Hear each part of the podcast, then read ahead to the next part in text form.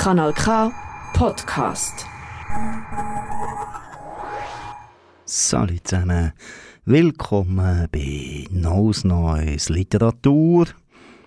Ich bringe heute jemanden, den ich noch nie gebracht habe, und zwar Berliner Autorin und Dramaturgin Julia Willmann, wo da ist jetzt wieder nicht ganz neu, ist jemand, den ich halt zu Meran im Südtirol getroffen habe, Anfangsjahr. Und da sind wir so ins Gespräch gekommen nach ihrer Lesung. Und jetzt gibt es mal die Sendung und ich mache dann noch eine kleine Vorschau. Sie kommt nämlich Anfang August eine Woche auf Nausland zu Besuch. Und in der Musik heute jemand, der meine Sendungen kennen, schon etwa die gehört haben, Zug, Luft, äh, Ländler, Ländler, haben wir schon ein paar Mal gespielt. Leider das letzte Mal unter tragischen Umständen, weil der Akkordeonist Jonas Guggenheim gestorben ist. Nichtsdestotrotz haben äh, Barbara Kirchhofer und äh, Bruno Strübi weitergemacht, gegen Bass, Klarinette und machen im Duo immer noch Zug Luft. Am Mikrofon übrigens natürlich, wie immer, ich, der Bruno Schlatter.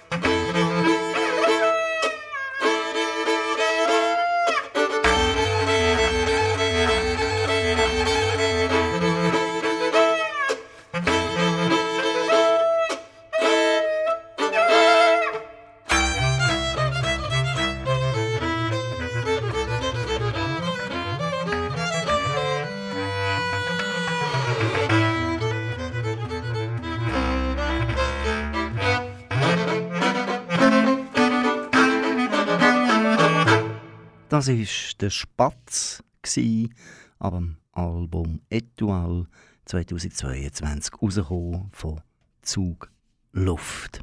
Aber jetzt zu Julia Willmann, die sich gerade mal vorstellt als Filmemacherin. Ich habe vor 20 Jahren an der ähm, Deutschen Film- und Fernsehakademie Regie studiert. Und vor dem Hintergrund, vor dem Missverständnis, dass ich dachte, Filme machen sei einfacher als Schreiben. Ich habe diesen Gemeinschaftsaspekt des Arbeitens großartig gefunden. Es hat mich total begeistert, nicht alleine unterwegs zu sein. Und ähm, ich habe ein großes Potenzial äh, gesehen in dieser, also einfach im visuellen Erzählen. Das hat mich wahnsinnig gereizt. Und Dokumentarfilm hat mich ganz arg interessiert. Also wirklich dieses Erkunden des Universums Mensch, also Porträts, solche, solche Arten von, sowas hatte ich vor, so habe ich mich gesehen und habe dann aber eben festgestellt tatsächlich, dass Regie nicht das Richtige für mich ist und zwar nicht wegen der eigentlichen Arbeit, sondern äh, wegen äh, der Logistik, die es braucht, wegen dem ganzen Apparat, der bewegt werden muss, um einen Film zu machen. Und da war mir schnell klar, das, das, das, das stehe ich nicht durch. Diese Gelder akquirieren äh, und auch so die, dieses ganze Netzwerken, alles was, dieses Warten, dieses jahrelange Vorbereiten, das ist nicht meins. Und dann hat sich aber trotzdem die, diese Filmarbeit weiterentwickelt, weil ich dann mich darauf konzentriert habe, weil mich das eben sehr begeistert, das filmische Erzählen. Dann habe ich mich darauf konzentriert, die Filme ähm, anderer Menschen zu unterstützen, also anderen Menschen dabei zu helfen, ihre Geschichten zu erzählen. Und das Erste, was ich dann gemacht habe, ist bei Arte gearbeitet als Spielfilmredakteurin für ein paar Jahre, habe mich da sehr mit Arthouse-Kino beschäftigt Danach war ich in Köln in einer eher ähm, kommerziell orientierten Firma. Das war die damalige Firma von Sönke Wortmann, Little Shark. Und da habe ich eher, ich mich eigentlich eher mit qualitativ hochwertiger Unterhaltung beschäftigt, würde ich sagen. Und beides fand ich sehr spannend. Und dann habe ich mich als Dramaturgin selbstständig gemacht. Und heute ist es so, dass ich eben Menschen dabei begleite, ihre, eben ihre Stoffe zu entwickeln. Und was mich tatsächlich am allermeisten interessiert, ist wirklich Stoffentwicklung und das ist dieser Beginn, also dieser Initiationsmoment, wo der Stoff aus dem Urschlamm gehoben wird. Also wo wir dann einfach versuchen herauszufinden, was willst du wirklich erzählen? Worum geht es dir? Was ist dein Thema? Was ist der Ruf in der Geschichte? Und das ist meine Arbeit als Dramaturgin und die liebe ich sehr. Das ist mein, mein, meine, mein Broterwerb sozusagen das, was mir die Miete sichert, mir und äh, meiner Tochter. Und es ist aber eine Arbeit, die ich wirklich sehr liebe.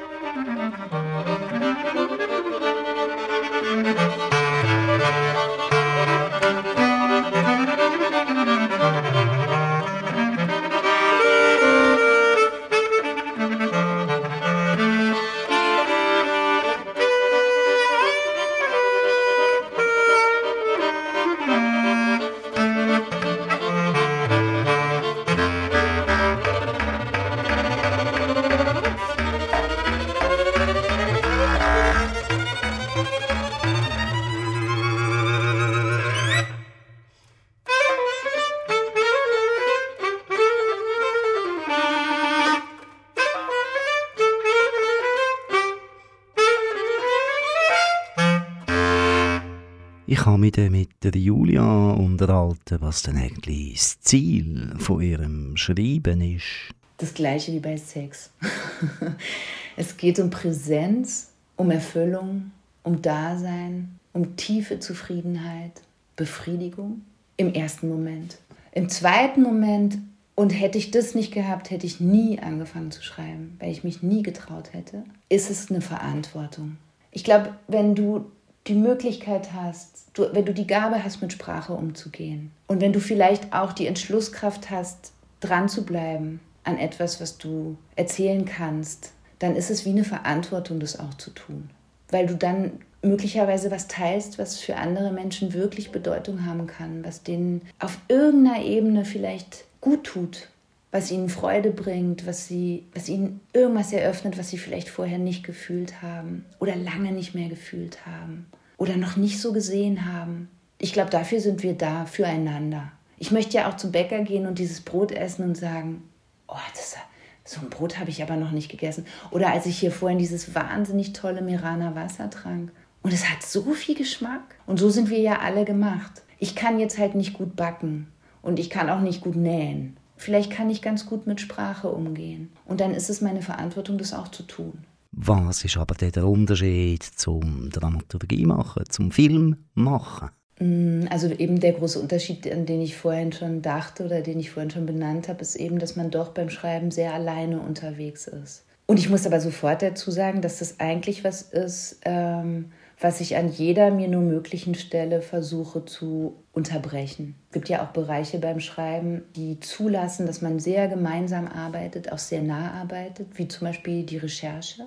Ich finde Recherche eine ganz ähm, tolle Phase an, an der Entwicklung eines Romans oder einer Geschichte oder einer Erzählung. Und da kann man ja sehr, sehr tief eintauchen in Lebenswelten und auch ganz intensive Gespräche führen mit Menschen und er hat auch sehr intensive Begegnungen. Das finde ich großartig. Darum versuche ich eben das, was wahrscheinlich so der, das trennende Element ist, nämlich dieses allein oder gemeinsam unterwegs sein, das versuche ich fast so ein bisschen aufzu, aufzuheben in der Art, wie ich arbeite. Ich würde auch wahnsinnig gerne zusammen ähm, mit einem Autor ähm, gemeinsam was schreiben. Also da, da ist gerade was, worüber wir auch tatsächlich nachdenken sowas hat es ja auch immer wieder gegeben, so Experimente und das ist was, was mich echt sehr interessiert. Es geht natürlich darum, dieses ganz eigene Universum zu heben und trotzdem wächst in mir, je älter ich werde, immer mehr diese Überzeugung, dass halt oder auch die Erkenntnis, dass gemeinsam einfach Dinge möglich sind, die man alleine nicht erreichen kann. Ja, und dann gibt es natürlich dieses Erzählerische, was du beim Film hast und was du in der Literatur haben kannst. Ich sage bewusst kannst, weil du kannst experimentell erzählen, sowohl hier als dort. Dann ist das Erzählerische sehr dünn oder fällt vielleicht sogar aus. Auf der einen Seite arbeitest du dann mit filmischen Mitteln, auf der anderen Seite mit Sprache. Ähm, und das ist was, was ich auch sehr, sehr spannend finde, ist eben, der Film hat ganz eigene Mittel und die Literatur eben auch. Und die unterscheiden sich nun komplett. Aber die Schnittmenge, die es gibt oder die es für mich sehr stark gibt, ist dieses szenische Erzählen, also dieses äh, starke Atmosphären und Szenen zu bauen. Zu versuchen, in so einen Moment wirklich so tief hinein zu zoomen und den lebendig zu machen. Und das ist ja wirklich das, was das filmische Erzählen ausmacht. Und das gibt es aber beim Schreiben auch, diese Möglichkeit. Ja, ich glaube, wenn ich mir selber so zuhöre, dass ich eigentlich eher immer so die Schnittmengen, die Schnittmengen suche. Aber der große Unterschied, der mich eben so befreit hat, war, Schreiben kann jetzt sein, sofort. Ich kann mich hinsetzen, ich kann beginnen und es ist was da. Und ein Drehbuch ist immer nur eine Zwischenform, aber ein, ein, literarischer Text ist eben, das ist schon endgültig so. Das ist, was es sein darf und für immer bleiben. Ähm, es entwickelt natürlich eine neue Form in den Köpfen der Leserinnen und Leser, aber der Text selber ist, was es ist. Und das ist wunderbar. Das finde ich sehr befreiend. Kanal K. Kanal K.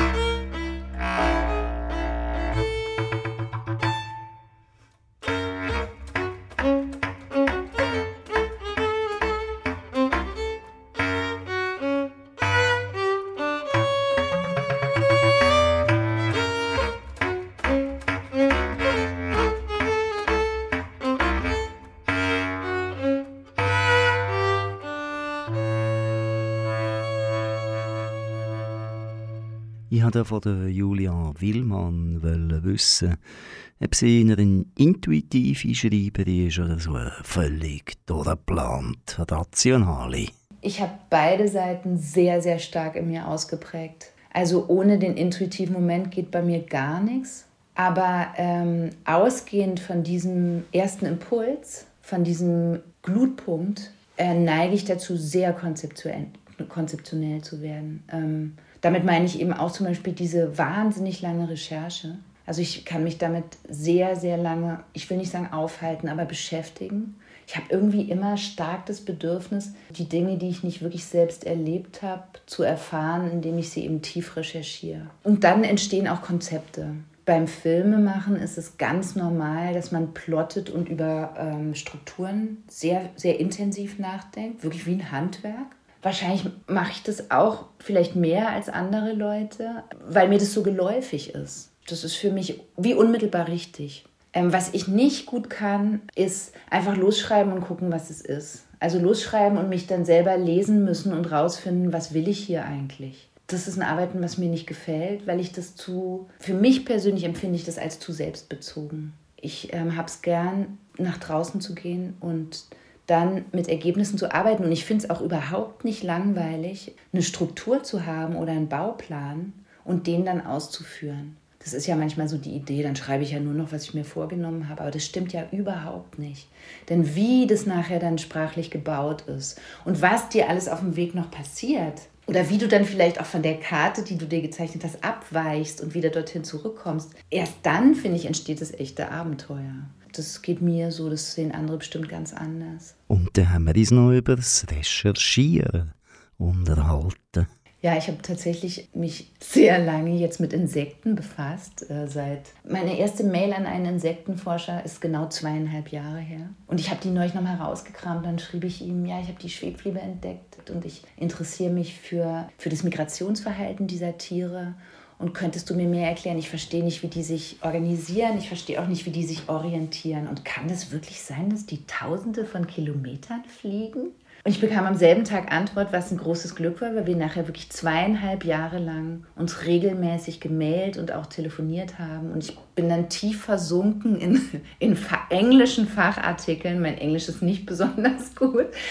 Und habe mich mit Fliegenforschung beschäftigt. Und der Hintergrund ähm, dieses Buchs ist der, dass, ähm, dass ich in den Jahren davor ähm, so eine große Traurigkeit und auch Hilflosigkeit angesichts der Umweltkatastrophe empfunden habe, in der wir stecken.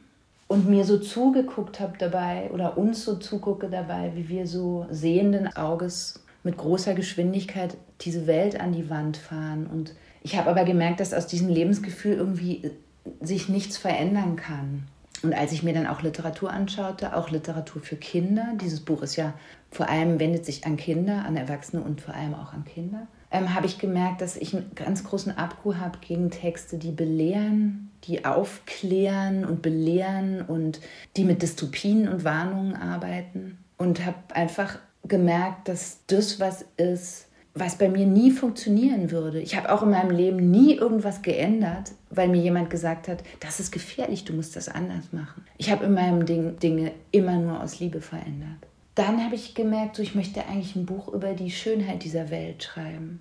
Ein Buch, was sich wirklich verbeugt vor dieser unfassbaren Schönheit dieses, dieses Planeten, weil ich den Eindruck habe, dass es, dass dieser, dieser tiefe Respekt und diese, diese Herrlichkeit, also diese Herrlichkeit, die hier zu entdecken ist, dass das vielleicht ein Schlüssel ist zu, zu Veränderung. Und ich wusste ganz lange nicht, wie das gehen soll. Ich habe keine Ahnung gehabt. Und dann gefiel mir die Idee, eine Geschichte zu, zu erzählen, eben nicht aus menschlicher Perspektive, sondern aus der Perspektive eines ganz anderen Wesens. Und sehr anders war eben ein Insekt. Und ganz besonders anders so eine winzige Fliege. Und als ich dann rausfand, dass Fliegen eigentlich nichts anderes machen, als sich vermehren, fressen und kacken, war das nicht mehr so interessant für mich. Ich dachte, nee, das ist nichts für mich. Und dann bin ich auf die äh, Schwebfliege gestoßen. Und die hat jetzt nicht mehr Wert als die Stubenfliege, aber für mich war sie erzählerisch viel interessanter, weil sie ein Tier ist, was sich tarnt als Biene oder auch als Wespe also war sofort eine Identitätsgeschichte erzählbar. Und dann ist es, ist die Schwebfliege ein Tier, die ist Bestäuberin. Also die lebt von Pflanzen, so wie Bienen, ist ein unglaublich wichtiges Tier in unserem, äh, in unserem biodiversen Netz.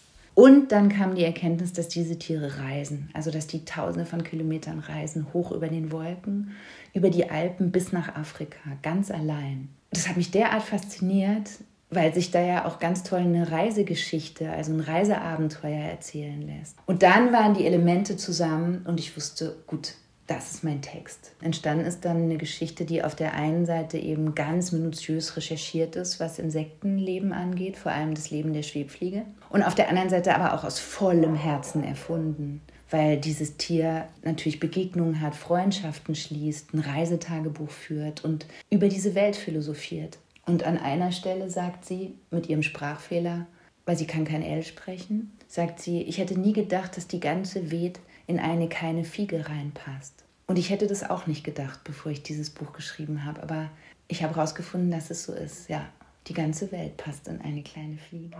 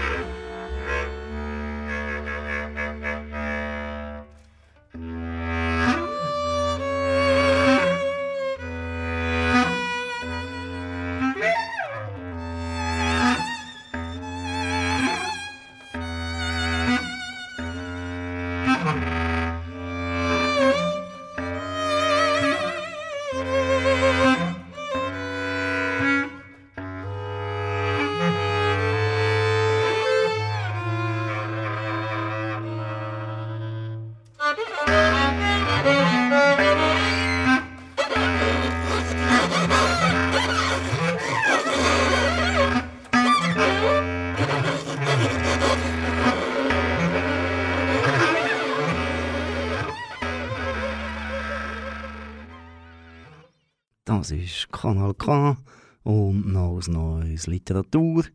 Die Musik, die ich, der Bruno Schlatter am Mikrofon immer spielen kommt von Zugluft, das sind alte Bekannte.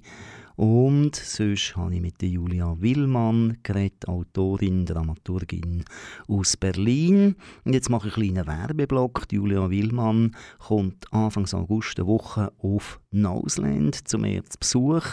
Wir werden uns zum Thema Utopien unterhalten, weil das ist die Idee, dass sie im nächsten Buch sich mit dem Thema beschäftigt. Wir haben dann gemerkt, sie hat eigentlich noch keine Ahnung von Utopien und ich habe mich doch irgendwie ein paar Jahre schon ein Leben lang bald immer wieder auch mit Utopien auseinandergesetzt und mit Ausländern auch eine Art Utopie geschaffen. Sie kommt, wir denken zusammen, wir reden zusammen, wir leben diese Woche zusammen und wir zeigen am Samstag, das ist dann der 5. August, ein Film zu oben am 8. in Ausland in der Galerie von Julia Willmann. Und da möchte ich wirklich herzlichst einladen. Am Mittwoch, 9. August, als Abschluss, gibt es zu oben am 8. sehr ein spezielles Konzert, ein Event Julia Willmann und ich werden Stimmen liefern mit Text, die wir in dieser Woche arbeiten, oder mit Text aus Utopie oder was auch immer. Und der Denis Böre, den haben wir ja auch schon vorgestellt, kommt zu Besuch mit seiner Posaune und seinem Ensemble virtuell. Ihr mögt euch erinnern, wir haben das vorgestellt, bevor der grosse Rummel um KI losgegangen ist, letzthin. Da sind wir wieder mal schneller gewesen der Denis Bere spielt ja mit seinem Oslo virtuell eben auf der künstlich intelligenten Ebene. Er hat das so formuliert, das Programm, das er hier ansteuert mit dem Mikrofon, mit dem, was wir dann live machen, probiert auf vier Instrumente mit Schlagzeug, Bass etc. den bestmöglichen Akkord zu spielen. Jetzt hören wir aber einen Ausschnitt aus der Lesung, die ich in Meran gesehen und gehört habe von der Julia Willmann, wo sie aus ihrem Buch Was es ist zitiert hat. Mm, wir hatten einen Mathelehrer, Herr Ariston, der strengste von allen. Er war auch Rektor der Schule. Er hatte ein steifes Bein und einen Porsche und war das ganze Jahr braun gebrannt. Wenn er wütend wurde, lief er krebsrot an und sprach mit leiser Stimme apokalyptische Strafen aus. Alle hatten Schiss vor ihm, selbst die Lehrer. In der 11. Klasse wäre ich fast seinetwegen sitzen geblieben. Mathe war davor schon mein Schwachpunkt. Bei Ariston habe ich dann völlig versagt. Ich war wie vor den Kopf geschlagen, habe Zahlenreihen auswendig gelernt und gehofft, dass ich irgendwie an einem Ungenügen vorbeikomme. Ab und zu, man wusste nie wann, machte Ariston Tests. Dafür stellte er zu Beginn der Stunde einen Schüler hinter die Tafel. Der musste den ersten Teil einer mathematischen Gleichung aufschreiben. Die anderen schrieben übungshalber in ihre Hefte. Wenn der Schüler hinter der Tafel fertig war, musste er einen Klassenkameraden nach vorn rufen, der die Gleichung fertig zu schreiben hatte, mit einer andersfarbigen Kreide, damit man später sehen konnte, wer was verbrochen hatte. Am Schluss wurde die Tafel umgeklappt, die Klasse korrigierte und Ariston gab den zwei Schülern Noten. Sie holte Luft. Wir wurden gezwungen, uns gegenseitig zu bestrafen, indem wir einander aufriefen. Und der zweite an der Tafel musste irgendwie mit dem Zahlensalat fertig werden, den der erste hinterlassen hatte. Viola dachte an Aristons Blick, der sich zu Stundenbeginn durch die Tischreihen fraß. Zu meinem Glück blieb ich meistens verschont. In Mathe ging ich als eine Art Möbelstück durch. Dann kam der Morgen, an dem Ariston Yannick nach vorn holte. Yannicks ausgefranste Jeans. Sie ragte unter der Tafel hervor, zusammen mit dem Saum seines leuchtenden Hemds. Yannick sollte bis zum ersten Potenzzeichen schreiben. Ich weiß noch, dass ich mich fragte, wovon Ariston sprach. Alle beugten sich über ihre Hefte und kritzelten los. Nur ich nicht. Meine Hand mit dem Füller lag auf dem Papier. Ich hatte den Eindruck, dass ich sehen konnte, wie das Blut darin pulsierte. Ich hörte die Kreide, die über die Tafel kratzte. Janik ließ sich alle Zeit der Welt. Er kam hinter der Tafel vor, griff nach dem Schwamm, verschwand wieder. Dann trat er nach vorn und sah in die Runde. In meinem Kopf sprangen die Gedanken herum. Noch eine Sechs und ich hätte das Schuljahr wiederholt. Wir haben keine Rechnung offen. Das kam mir immer wieder. Wir haben keine Rechnung offen. Als er in meine Richtung sah, senkte ich den Blick. Viola, sagte er. Es war das erste Mal, dass ich meinen Namen aus seinem Mund hörte. Als ich aufstand, klebten meine Hände am Schulheft. Janik kam mir entgegen. Er drückte mir ein Stück Kreide in die Hand. Was für ein Arschloch, dachte ich. Mir kamen die Tränen vor Wut. Bis zum Ende der Gleichung, sagte Ariston. Seine selbstzufriedene Stimme habe ich noch im Ohr. Im Klassenzimmer war es still. Ich fühlte mich, als sei ich eingesperrt in diesen Raum, in dieses Stück Zeit. Hinter der Tafel hob ich den Kopf. Jannik hatte seinen Teil der Gleichung in Rot geschrieben, makellos, von vorn bis hinten. Und die zweite Hälfte in Grün. An den Rand hatte er mit dem Schwamm ein Strichmännchen gemalt. Es lächelte. Ha! rief Bernard.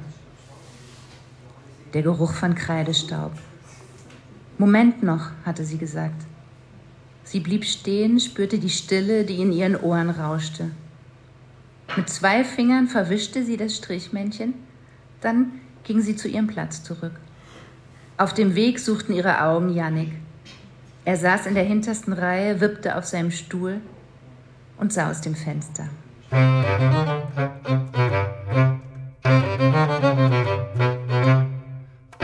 Musik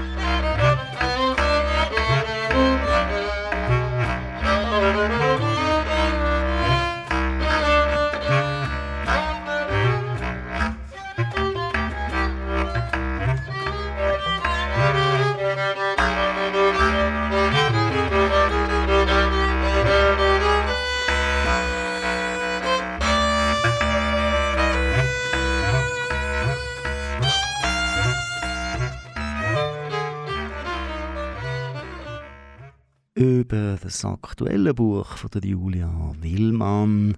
Ganz oben fliegt Lili. Das ist gerade hier genau erschienen, wo ich sie zu Meran gehört habe. Hören wir einfach den Plot.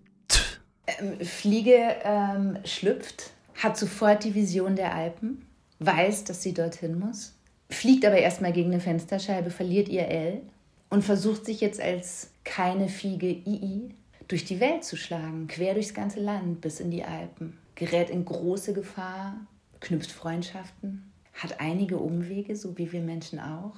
Und dass sie am Ende ankommt, erfahren wir indirekt über eine Postkarte, die sie schreibt, ihrem besten Freund Knorte, dem Torte backenden Käfer. Wenn dann eine über Insekten schreibt und recherchiert, dann wollte ich natürlich auch wissen, was sie dann denkt vom Insekten essen.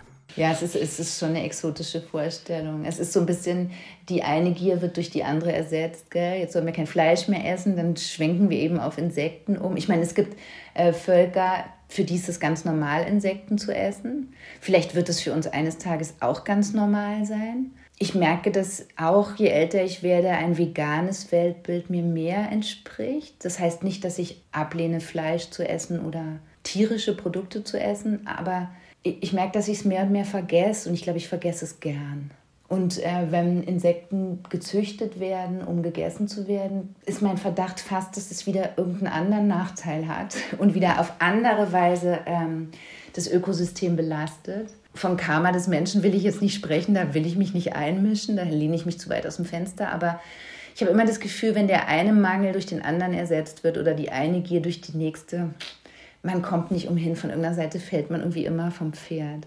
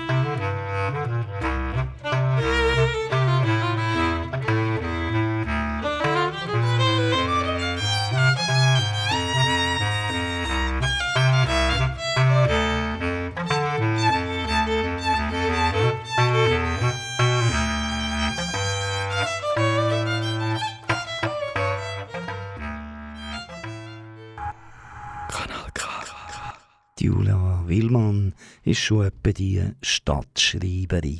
Gewesen. Ich war vor ein paar Jahren ähm, Stadtschreiberin in Hausach im Schwarzwald, im Kinzigtal. Und diese Stadtschreiberschaft ähm, war verbunden mit einer Poetologie, also mit einer poetologischen Vorlesung, also mit einer Poetikvorlesung an der PH Karlsruhe. Und bei dieser Poetikvorlesung ging es eigentlich um Kinder- und Jugendliteratur. Was sehr kurios für mich war, weil ich damals noch kein einziges Kinder- oder Jugendbuch veröffentlicht hatte.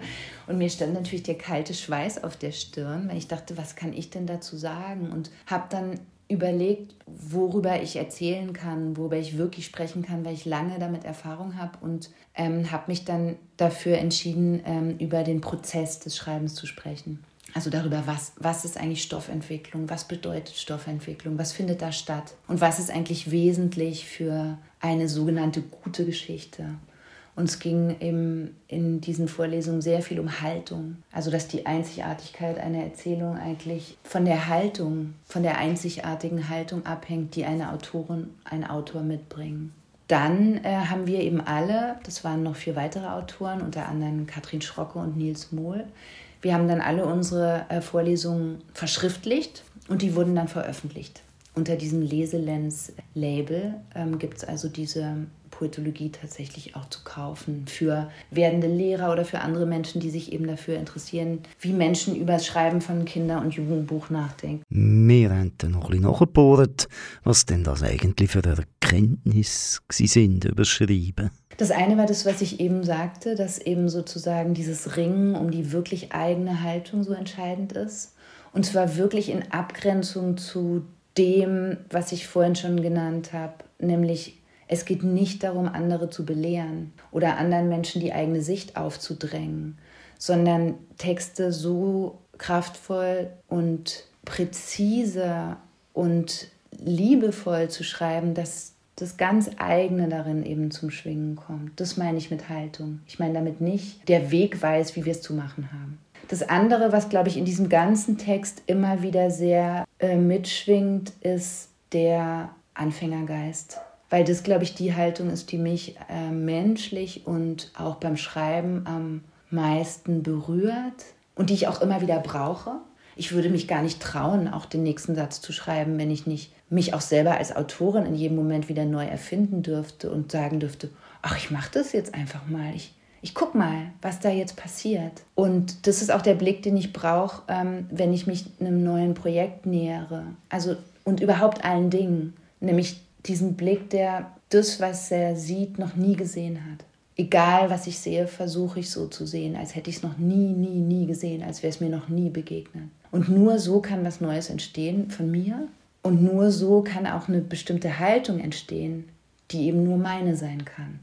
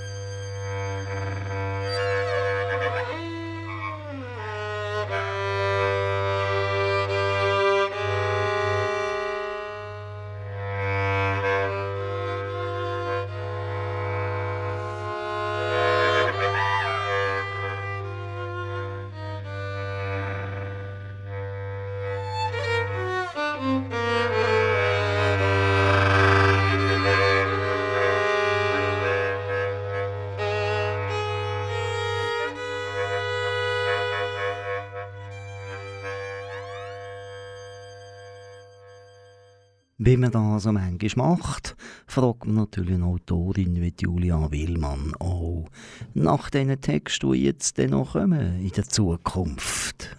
Ich hoffe sehr, dass es mir gelingt, bei aller unendlichen Langsamkeit, die ich mir manchmal vorwerfe, in den nächsten Jahren die ein oder andere Erzählung zu veröffentlichen in, an einem ein oder anderen beweglichen Ort. Dann möchte ich sehr gerne sowohl für Erwachsene als auch für Kinder etwas schreiben, was sich wahrscheinlich auf sehr verschiedene Weise, aber letztlich mit der Frage beschäftigt, äh, wie wollen wir leben? Wie wollen wir leben auf dieser Welt? Wie wollen wir zusammenleben? Wie ist uns Gemeinschaft möglich, so dass, dass es für alle Wesen fruchtbar ist, lebbar? Vielleicht ist es so die Suche nach einer Utopie. Vielleicht hat es auch dystopische Momente, aber das ist die, die große Frage, über die ich im Moment sehr viel nachdenke. Auch über Postkapitalismus, über andere Wirtschaftsformen, über anderes soziales Zusammenleben, über schwindende Hierarchien. Da geht so die Fragestellung hin. Aber was das letztlich für ein Gesicht hat, oh mein Gott, ich wäre froh, ich wüsste mehr. Ja, das wird die Zeit zeigen. Das ist der Moment für nochmal den Werbeblock ein bisschen wiederholen. Mittwoch, 9. August, oben am 8. Ein altes Konzert, ein Event zu Noseland, Ruderstrasse 44 bei Schöftle in der Galerie. Julia Willmann und ich haben diese Woche lang über Utopie, wie wenn wir zusammenleben, unterhalten, nachgedacht und haben den Dennis Böre zu Besuch, der mit Posaunen und künstlicher Intelligenz Musik mit uns zusammen da oben gestaltet. Das wird wild, das wird speziell, das wird experimentell. Wir gehen davon aus, dass wir das aufnehmen und dann auch noch können senden. Aber kommt doch einfach live schauen, Mittwoch zu oben am 8. Und wer noch von den Filmen von der Julia Willmann etwas sehen der kommt halt am Samstagabend auf die 8. ebenfalls Ausländer Ruderstrasse 44 in Schöftle und kommt ein Film hineinschauen und man hat die Möglichkeit, noch mit der Julia, der Dramaturgin, darüber zu reden. Habt's gut, bis dann kommt uns besuchen und so schlossen sicher einfach wieder Neues Neues, wenn es in einem Monat so weit ist. Wir hören jetzt noch kurz Julia über ihre Filmsachen reden und dann hören wir natürlich auf mit wunderbarer Musik von der Zugluft. Am Mikrofon war Bruno Schlatter. Ein Film, der jetzt vor ein, zwei Jahren im Kino war, ich weiß nicht, äh, wie bekannt er ist, aber von dem ich gern spreche, weil ich ihn so toll finde in der Art, wie er entstanden ist, ist Nico. Die Regisseurin ist Eline Gehring. Das war tatsächlich noch nicht mal ein Abschlussfilm an der Deutschen Film- und Fernsehakademie, sondern ein Drittjahresfilm, der dann aber, der war, ich glaube, der war dann sogar für den Deutschen Filmpreis nominiert und kam ins Kino. Und was an dem Film so spannend war, ist, dass er, ähm, er wurde von einer Schauspielerin initiiert, Sarah Fasilat, die, ähm, ähm, die sozusagen dieses Projekt, es ist ein improvisiertes Projekt. Also das, das Projekt wurde gedacht und konzipiert, aber nicht als Drehbuch ausgeschrieben. Und ähm, ich erinnere mich an die allerersten Stoffentwicklungsgespräche, die wir gemeinsam hatten, über die Konstellation, und ähm, über die ähm, Dynamik zwischen den Figuren. Also es geht um, würde ich sagen, es geht um Weiblichkeit, ähm, um, um Weiblichkeit heute. Ähm, es geht auch um Freundschaft. Also es sind große universelle Themen und aber auch Fragen, die gerade sehr mh, dem Zeitgeist entsprechen. Und der Film ist unglaublich lebendig. Da habe ich sehr, sehr gern als Dramaturgin dran gearbeitet und das Tolle ist eben, wenn es kein Drehbuch gibt, arbeitest du in der Stoffentwicklung mit und dann wieder im Schnitt. Also du bist dann sozusagen dabei, wenn der Rohschnitt da ist und gibst dann auch wieder Hinweise, wie, ähm, wie der Erzählbogen verstärkt, vertieft werden könnte. Äh, ich habe wirklich nur ganz kurz ähm, Regie geführt ähm, an der Filmhochschule. Das waren Kurzfilme, die sind überhaupt nicht repräsentativ. Und danach habe ich nur noch einmal Regie geführt. Das ist ein lustiges, berührendes Projekt. Äh, ein Dokumentarfilm 2010 in Israel entstanden. Das war die erste, eigentlich der erste Auftritt eines deutschen Künstlers äh, in Israel. Zusammen mit den Goldenen Zitronen war das Max Rabe der eben deutsches, deutsche Lieder, deutsch-jüdische Lieder aus den 20er Jahren zum ersten Mal in Israel aufgeführt hat, und zwar, zwar tatsächlich vor den Menschen, die diese Musik als Kinder in Deutschland gehört hatten, bevor sie flüchten mussten. Das war natürlich eine sehr politische Situation, diese Konzerte, und die haben äh, eine Regisseurin und ich als Co-Regisseurin oder zwei Autorinnen haben wir das begleitet. Das war ein ziemlich wildes Projekt und eine Regiearbeit, die ich mir gar nicht ausgesucht habe. Also ich habe mich wirklich dagegen entschieden, Regie zu machen und dieses Projekt kam dann noch und das war eine sehr besondere Erfahrung. Wo ich jetzt noch sehr lange drüber sprechen könnte, weil ich den Film gerne anders gesehen hätte, als er letztlich geworden ist.